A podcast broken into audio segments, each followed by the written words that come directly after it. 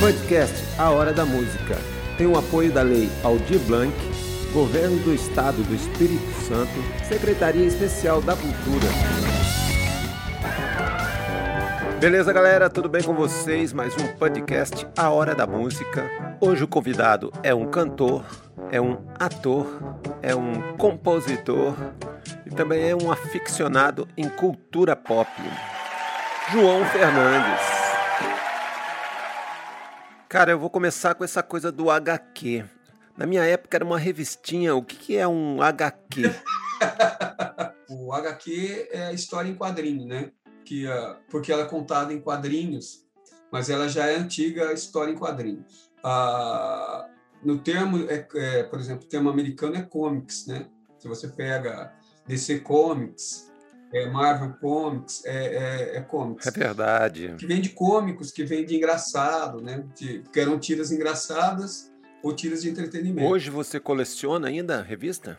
Ah, mas agora eu coleciono mais PDF, né? Eu consegui, eu, eu, eu, eu tenho tablet, né? Comprei um tablet e aí que dá para mim ler à noite e ocupa menos espaço também, né? Eu já tenho um caminhão de DVD que hoje Hoje em dia não serve para nada isso, né? É, a mídia, a mídia física. Hoje em dia ninguém tem mais DVD, pô. Mas ali eu tenho relíquia, coisas que eu não acho no streaming, por exemplo. Eu tenho o Homem do Fundo do Mar. Caramba, o Homem do Fundo do Mar, isso era um seriado da época dos anos 70, eu acho. É, o Shazam, virou Shazam. E aí eu tenho esse Caramba, aqui, ó. Capitão Marvel. Também. Esse aqui é, é o primeiro, né, Capitão Marvel? Legal. E tem esse aqui para o pessoal do Espírito Santo. Caramba, animal, que louco. você, é, você lembra disso? Pois é, o Manimal foi um seriado que tinha uma coisa de metamorfose. Eu acho que tinha, por isso que a banda colocou esse nome na época. Sim, transformação, né? É, e é muito legal o seriado. Ele, ele vira águia, ele vira, vira pantera. E na época estava em voga o, o, o clipe thriller do Michael Jackson. Não sei se você lembra que, que já veio na onda do Um Lobisomem Americano em Londres. Ah, eu né? lembro, que, que, já tinha umas trucagens. Já tinha umas trucagens diferentes. Não era digital, né? É o que eu, é o que eu falo com meu filho de vez em quando. É que hoje, hoje tudo é computador. Hoje. O computador faz tudo. Naquela época não tinha. Então era tudo feito animatronic dava um efeito muito mais real nas coisas, né? Você assiste A Volta dos Mortos-Vivos, você assiste esses filmes, te dá até um pouco mais de medo, porque pele parece pele, porque é palpável, né? Na verdade, é um boneco onde tem várias pessoas que ficam controlando, é, fica, é, é. fica mais legal. Porque na, hoje tudo é computador, sabe? O cara digitaliza você e faz você voar, faz você parar no ar. Antigamente tinha isso, não, tinha que pendurar o cara numa corda e aí na truca, ele tirava a corda do cara. É verdade. Ficar pendurado. Verdade. Tanto que tinha gente que não queria fazer super-herói porque tinha que ficar pendurado em corda, em cabo. Cara, eu tenho umas lembranças da época do Tarzan, por exemplo, que ele era nadador olímpico. Ele ganhou até uma medalha olímpica.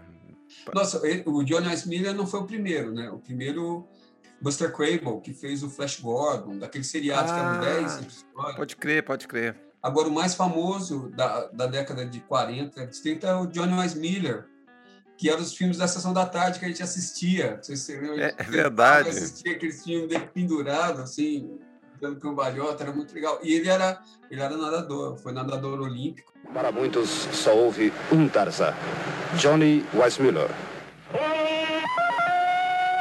Então, esse Tarzan novo que saiu agora, é, você gostou dele? O que, você achou desse Tarzan? É, ah, eu, eu, eu não faço muita crítica a filme de super-herói, assim. Eu, eu gostei, eu achei o enredo meio estranho, mas Tarzan com calça jeans, né? Tarzan muito... é, é um Tarzan, é. Tarzan moderno. Mas uh, eu achei legal, eu achei legal para tentar trazer a franquia de volta, embora moçada mais nova não curte isso, né? Eu lembro que tentaram trazer o fantasma com meu. É... Cara, a moçada mais nova não tá gostando nem do Star Wars, né? Ele me contou que você o matou. Não. Eu sou seu pai. Star Wars. Ah, não. Star Wars, vou falar pra você. Star Wars é uma... Essa última trilogia, eu vou falar pra você. Fizeram. Mas fala uma coisa pra mim, tipo, mas a trilogia ficou legal os começos. A, a, a, primeira, a, a, segunda que o George Lucas fez era ruim. E aí veio essa para mostrar que dá para ficar pior ainda. Não, mas eu acho que na segunda foi a, a chegada do computador, né, nos filmes. Sim. Aí ele quis usar tudo que ele tinha e de repente passou da conta, né, eu acho. É. É, não, ele queria. E ele deu aí, né? Uh, por exemplo, depois saiu o Gladiador, saiu vários filmes, uh, Senhor dos Anéis. É verdade. Existe por causa disso. Que você quer um exército, então ele pega 20 pessoas e faz virar 30 Co mil pessoas. Copiou, colou. Todo mundo correndo assim. Se você olhar ali, tem os quatro que são igual, iguais. Verdade. Mas ele desenvolveu a forma de fazer isso, né? Aí você olha o Coliseu assim lotado, quer dizer. É então, mas você viu que hoje a galera que tem feito aí os efeitos especiais tem usado umas coisas mais orgânicas, Sim. tem tentado sair também é, efeito... do computador, assim. É o chamado efeito prático, né? Porque a, a, é tem o CGI, né, que é computador gráfica, Pode crer. E o, o efeito prático, que é o. Por exemplo, o Jurassic Park, o legal dele é que a junção de. que o efeito prático Os é dois o robótico, né? É o, é, o, é o mecatrônico e o digital. Tanto que eles construíram um, um tiranossauro, sabe? Verdade. A hora que encosta a cabeça é um, é um, é um boneco mesmo. Cara, você acha que por causa dos filmes, por causa da gente gostar muito dessa coisa do efeito especial, tudo. Daí você resolveu assim, falar assim, ai, ah, cara, é isso que eu quero ser, eu vou ser ator.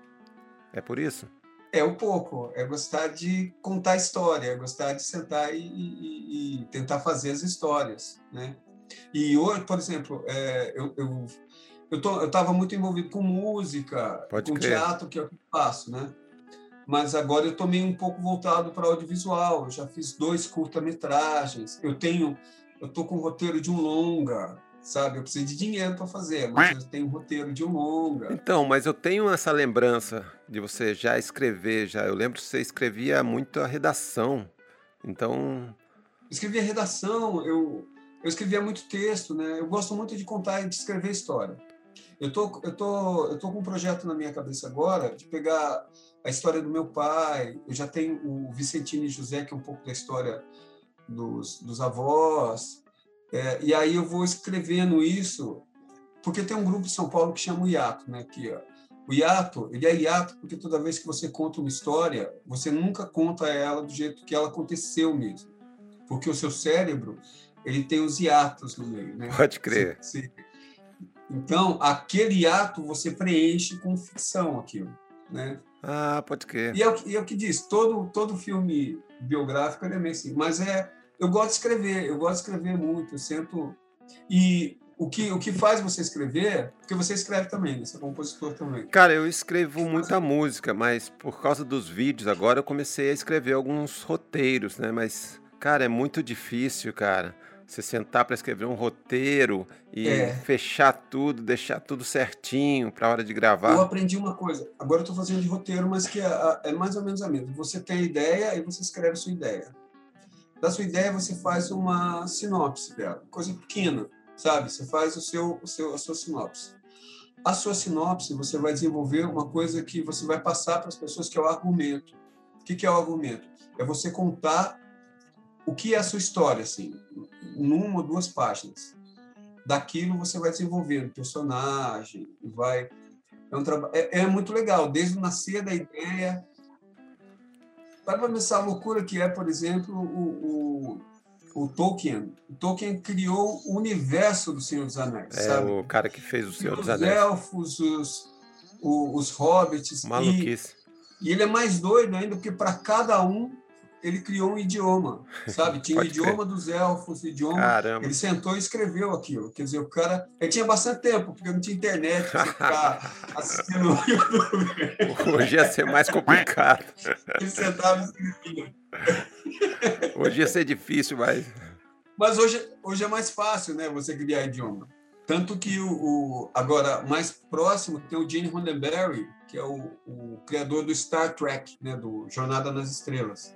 Jornada das Estrelas não é o, o, Guerra nas Estrelas. É o que tem o Spock, o Capitão... Pode, crer- pode crer, já entendi. Geralmente o pessoal fala que quem gosta de um não gosta do outro, eu gosto dos dois, assim. Eu acho, eu acho muito legal. O, o Jornada nas Estrelas parece que pega mais coisas do mundo real, assim. Eu acho que dá, Sim.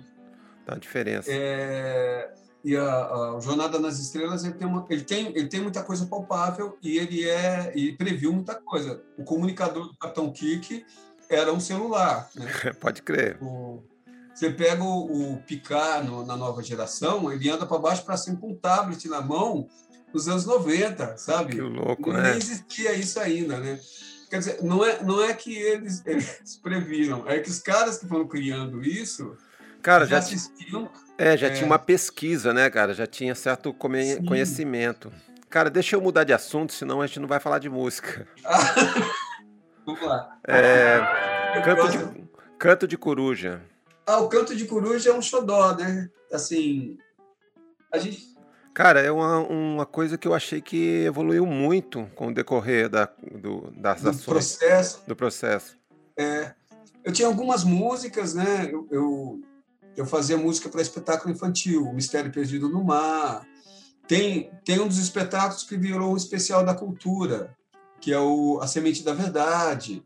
Esse, esse episódio foi indicado no Japão para melhor animação, melhor especial infantil, que tem Pode- várias músicas. Muito boas, particularmente. Sim. Ficou muito legal. E, e aí, um um dia sentou eu com a Evinho, acabou do João Pedro nascer. E aí a gente compunha muita música para criança, né? E aí a gente resolveu fazer o Canto de Coruja. Aí depois entrou a, a, a Isildinha, né? Que agora está grávida também, está esperando um bebê. E vai sair mais música daí, então. Os meninos, vai sair mais música agora. É. A gente está preparando um show novo, né? Que a gente está com Encantado ainda. Acho boa ideia, Aí- mas esse show aí, aqui, por exemplo, é inédito. É inédito, né? É, é velho. Eu, eu acho que ele tá bem ensaiado, cara. Sim, Tá, sabe? muito redondo. Isso ele. aí, isso aí. Então, tipo, acho que quando você consegue fechar isso e consegue estar bem decorado tudo, aí você começa a se preocupar já com os Sim. improvisos, é outra coisa. Então, acho que vale a pena continuar com ele. Aí você pede. É, eu, se- eu sempre, eu, sempre, eu sempre digo assim, né, que o, o pessoal de teatro, é, a vantagem do pessoal de teatro é que você estuda, estuda, estuda, estuda o texto. E se você fica dois anos em cartaz, seis meses depois o, o texto está fluindo. Então, mas tipo falando sobre show, por exemplo. Eu, por exemplo, quando já tô com é. é- música, assim, tudo na- no dedo, assim, já pra tocar, então, pô, eu entro com mais tranquilidade. Sim. Aí, tipo, eu consigo improvisar mais. você já sabe fazer as coisas. É, não, sim. é. Mas a necessidade da gente, até, por exemplo, aí a gente tem o Encantado que tem esse, essa, esse repertório, mas a gente precisa montar um outro repertório. Principalmente porque nessa época de pandemia agora, você começa a fazer live. E, cara, se você assistir um show do Canto de Coruja, legal. O outro show é bacana. O terceiro show, já vi Já isso. começa, é. Na verdade, show eu não vou ver mais. quando você tá na estrada fazendo vários shows, você encontra públicos diferentes, né, em cada lugar. Aí é mais. Mas mais- tem outra coisa. Agora Então, aqui, na- quando você tá fazendo live, é praticamente o mesmo público que vai ver sempre. Às vezes é o mesmo público, muitas vezes, né? É verdade. Bom, João, cara, eu vou. A gente pode ficar conversando aqui horas e horas. Eu vou finalizar a entrevista. Se quiser Quer que eu cantar, cante uma música? Não. isso, quiser cantar, o momento é agora. Vou fazer um do canto de coruja, então. Beleza.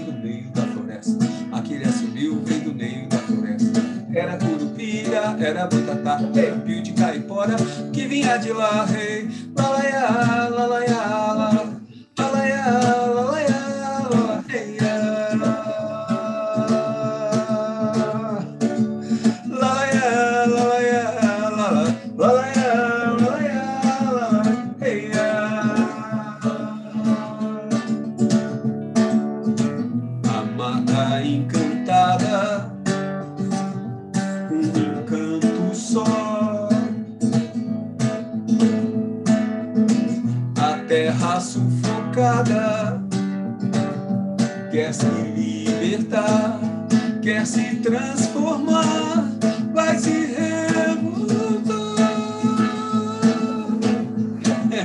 Aquele assobio vem do meio da floresta, aquele assobio vem do meio da floresta. E era curupira, era boitatá, pio de caipora que vinha de lá. E aquele assobio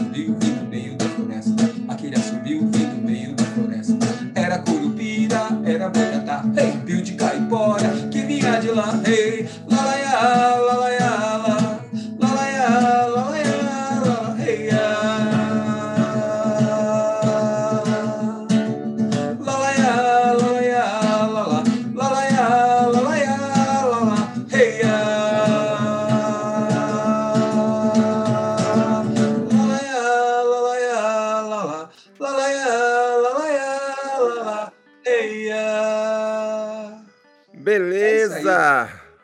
João Fernandes, obrigado, João. É, esse aí foi o podcast A Hora da Música. Grande abraço, galera. Tamo junto.